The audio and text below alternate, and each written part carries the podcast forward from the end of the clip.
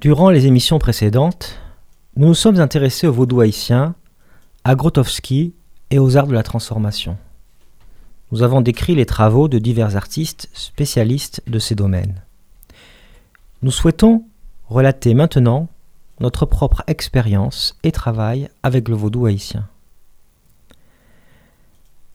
Après la dissolution de l'Académie du Festival des Arts Sacrés Andrei Tarkovsky, que j'avais fondé et dirigé en coopération avec l'Institut international Andrei Tarkovsky et Andrei Andreevitch Tarkovsky, c'est alors en Inde, en Haïti et Afrique que nous avons continué nos travaux à travers notre programme Art des sources et de la transformation, cette fois-ci directement sur place avec des communautés de diverses spiritualités.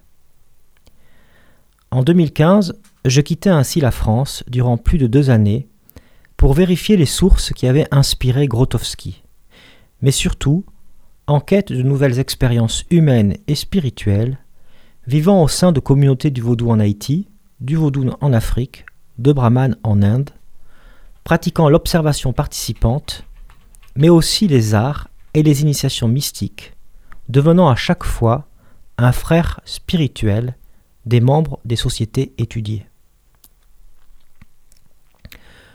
Mon premier séjour de 13 mois en immersion fut en Haïti. Je pouvais rester trois mois, le temps de mon visa, trois années, le temps de mon congé sans solde de professeur de théâtre, ou toute ma vie. Je n'avais plus alors la nécessité de transmettre et de créer, mais de façon assez instinctive, j'échangeais dans un processus non conscient de don contre don les savoir-faire artistiques que m'offraient les communautés par ma pratique de pédagogue, metteur en scène de théâtre et d'organisateur d'événements culturels. Je proposais mes services bénévoles pour diverses associations haïtiennes dans le pays et trouvais quelques fonds privés et publics locaux pour organiser des séances de travail et des performances avec mes communautés d'accueil. Après une semaine à Port-au-Prince, sous les conseils d'une productrice de musique en lien avec l'Institut français, j'ai pris contact avec Mambo Nini, Marissus Jean-Baptiste, prêtresse vaudou, responsable du Lacou, village haïtien de Madame Nerval, l'un des plus anciens d'Haïti, fondé en 1917 à Jacmel, une petite ville du sud de l'île. Ce lieu représentatif de la culture du vaudou avait fait l'objet d'un documentaire sur la chaîne Arte de Charles Najman, Les Illuminations de Madame Nerval. Et Marissus Jean-Baptiste Mambonini s'était produite en tant qu'artiste vaudouisante en France, notamment à la Cité de la Musique à Paris. Le Lacou Madame Nerval se situe dans le petit quartier de l'embouchure de Jacmel, l'un des plus pauvres, appelé ghetto par les habitants. Les maisons étaient faites de murs en béton délabrés, de planches de bois, de tôles et de tentes de fortune, de l'aide internationale, dite humanitaire, qui en fait, avec la complicité des classes dirigeantes, pille le pays depuis le tremblement de terre de 2010. Il n'y avait pas d'eau potable et très peu d'électricité. Le lieu, à l'embouchure d'une rivière et de l'océan, était assez bruyant. S'y côtoyaient des gangs de divers trafics et des bordels, dont l'un, signe du destin, avait le même nom que ma compagnie de théâtre, Épidore, ce qui m'amusa beaucoup. Les étrangers n'y venaient généralement pas, et aucun ne s'y était séjourné.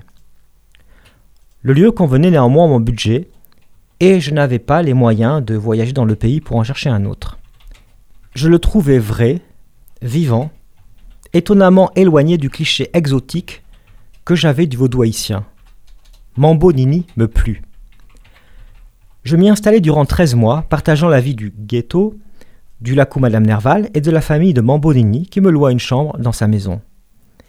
J'y appris les arts, chant, danse, musique, pratiquai de nombreux rituels et fus initié par Mambo Nini comme Kanzo, Surpoint, puis Ougan Assogwe, prêtre vaudou, sous le met-tête d'Ambala, et fut marié mystiquement à deux esprits, Erzuli Dantor et Erzuli Freda, déesse de l'amour. J'ai choisi comme marraine d'initiation Feu Marie-Carmel Mentor, Mambo Satella, du Lacou Lekfibao Cap-Haïtien, et comme parrain Hérol Josué, directeur du Bureau national d'ethnologie, Ougan et artiste de la scène. Mettre en jeu ma propre vie dans l'action et les aventures humaines profondes ont toujours été, je crois, mes motivations secrètes d'acteur et de metteur en scène. Mon tempérament joueur, épris de liberté, me mena vers ces aventures sans peur, dans l'acceptation totale de ce qui m'était proposé. Soulignons cependant que bien que le vaudoisien possède des aspects ludiques et picaresques, certains, ma personnalité joueuse m'a souvent été reprochée par Mambo Nini, me rappelant que les rituels ne sont pas des jeux.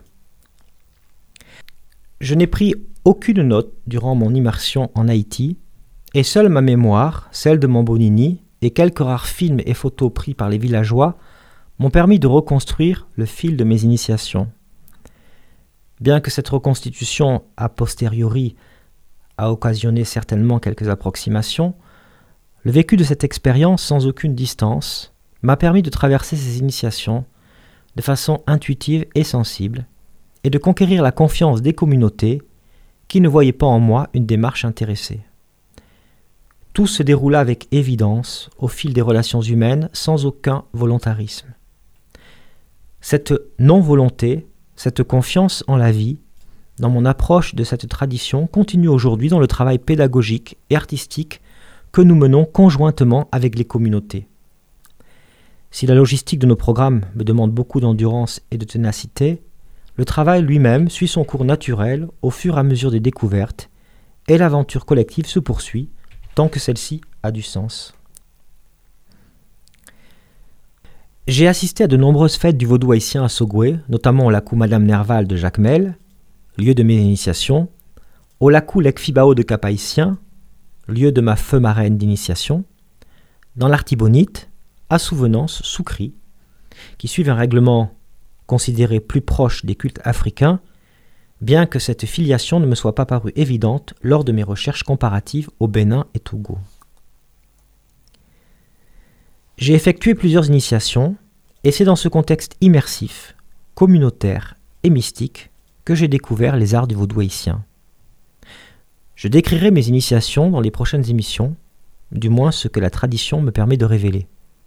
Nous allons, pour terminer, entendre un extrait sonore de la fête du Lacou Fibao que j'ai enregistré en 2018.